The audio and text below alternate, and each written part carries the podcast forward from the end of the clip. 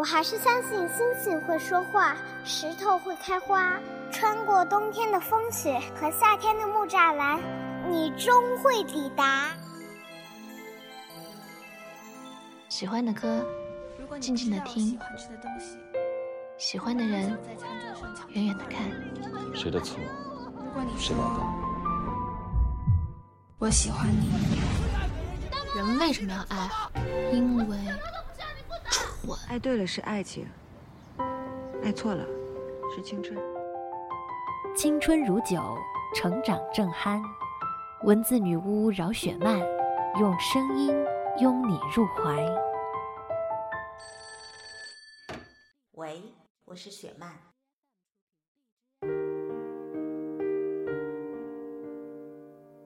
大家好，欢迎来到雪漫电台，我是雪漫姐的编辑轮仔。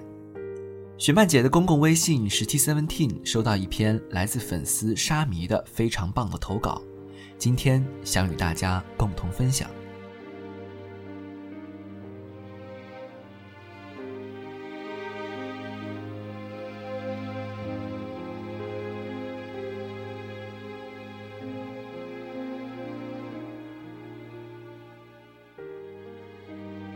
二零零八年。那个知了拼了命叫的夏天，外婆走了。病痛是打垮一个人强劲有力的武器。他将曾经精悍的外婆折磨得疲惫不堪。从前的日子，他坐在板凳这头，我坐在那头，我们共欢喜；而从他躺在那头，我跪在这头起，我们。就相隔了一整个世界。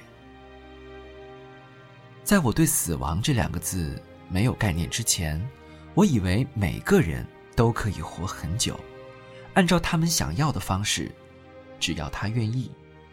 就连外公走了，我都没懂这回事儿，只意识到可能爱我的那个人，他永远的消失了。而这种消失，伴随着我，即使重复记忆、反复记忆。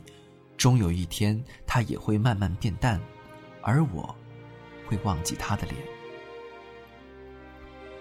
直到外婆用死亡结束了病痛折磨的这些岁月，我才忽然明白，生命里那些猝不及防的事情，早已被命运安排了轨迹，埋下了伏笔。我们无可奈何，更无法挽回。可能外婆也从未想过用离开这么残忍的方式让我学会成长，可事实是，遗憾的种子就此开始发芽，不停的在我心里，在我梦里生长。梦里哪怕只有外婆的一个背影，都足以让我情绪崩溃，泣不成声。我曾经甚至自私的想过。我宁愿外婆不活在我的心上，也要她好好的活在这个世间。可是世事，并不总是随人愿。我的童年，离不开外婆手里的藤条，离不开烟囱里升起的炊烟袅袅，离不开破落拥挤的小教室，更离不开横穿我们生命里的悲欢。外婆总说我是个野孩子。在他还有力气追着赤脚奔跑在田地里的我的时候，他总气喘吁吁的拿着随处折下的树木枝丫，怒目对着我。我肯定闯祸了，但并没有做好受惩罚的准备。他可以包容原谅我犯下的所有的错，我却用自己的自以为是，步步击溃外婆心里的防线。外公去世后，外婆开始信仰宗教。他相信积善积福后，人的灵魂会进入天堂。他有很多福音书，他会在餐前虔诚的祷告，周末的时候还会去类似唱诗班的地方集合。他相信神，似乎多于相信我们。我用理性去向他解释，去跟他对峙，去反驳他。那时候，外婆总感叹：我们不懂他。我哪里知道，我以为的胜券在握，其实是一场溃不成军。最残忍、最不懂事儿的人，一直是我。非要外婆去面对赤裸裸的现实，去面对外公的离世，去面对一个人的孤寂。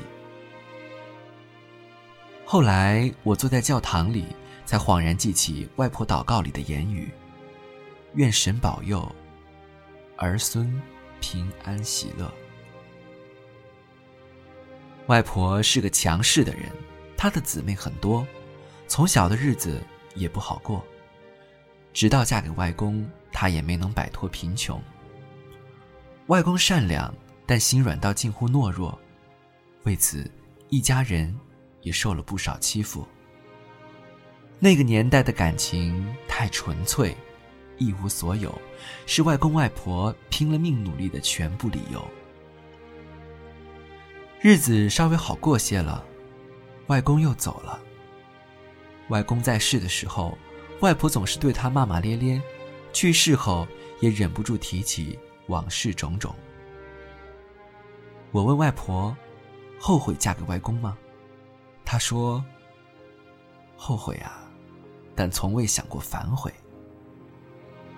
大半辈子都在琐碎平凡里挣扎，相互扶持，走过最艰难的日子的两个人，谈不上轰轰烈烈，至少也落得个安安稳稳。外婆的遗物里最重要的是一张灰色照片。妈妈说，那是外婆偷偷去照相馆洗出来的，是她和外公唯一的合照。哪怕只是技术合成。外婆临走前已说不出太多的话，但还是字字嘱咐：相片就挂在房子的大厅，哪怕人去楼空，她和外公也会一直守护着这个家，这个花了一生心血来构筑的家。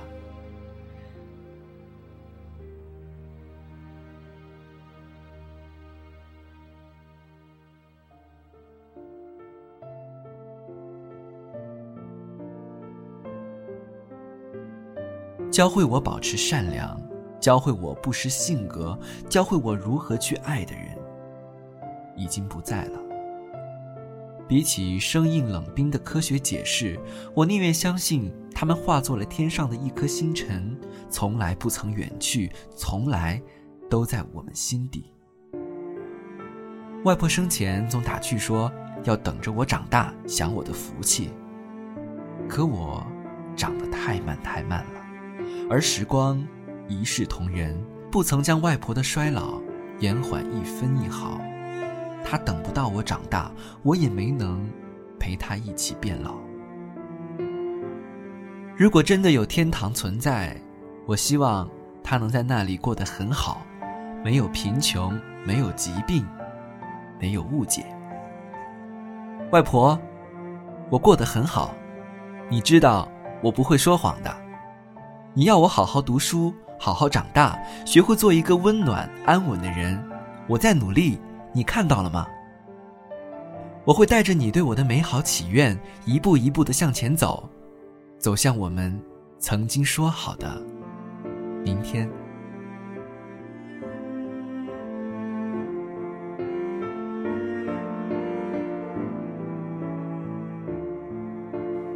文章到这里结束。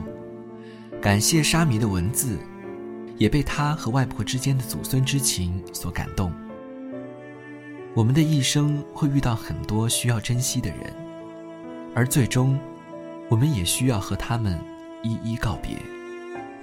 但愿每一个听到这篇文章的朋友，都能把握好和自己所爱之人相处的每一天，也许未来的遗憾才会少一些。今天的分享就到这里。感谢大家的一路守候，这里是雪漫电台。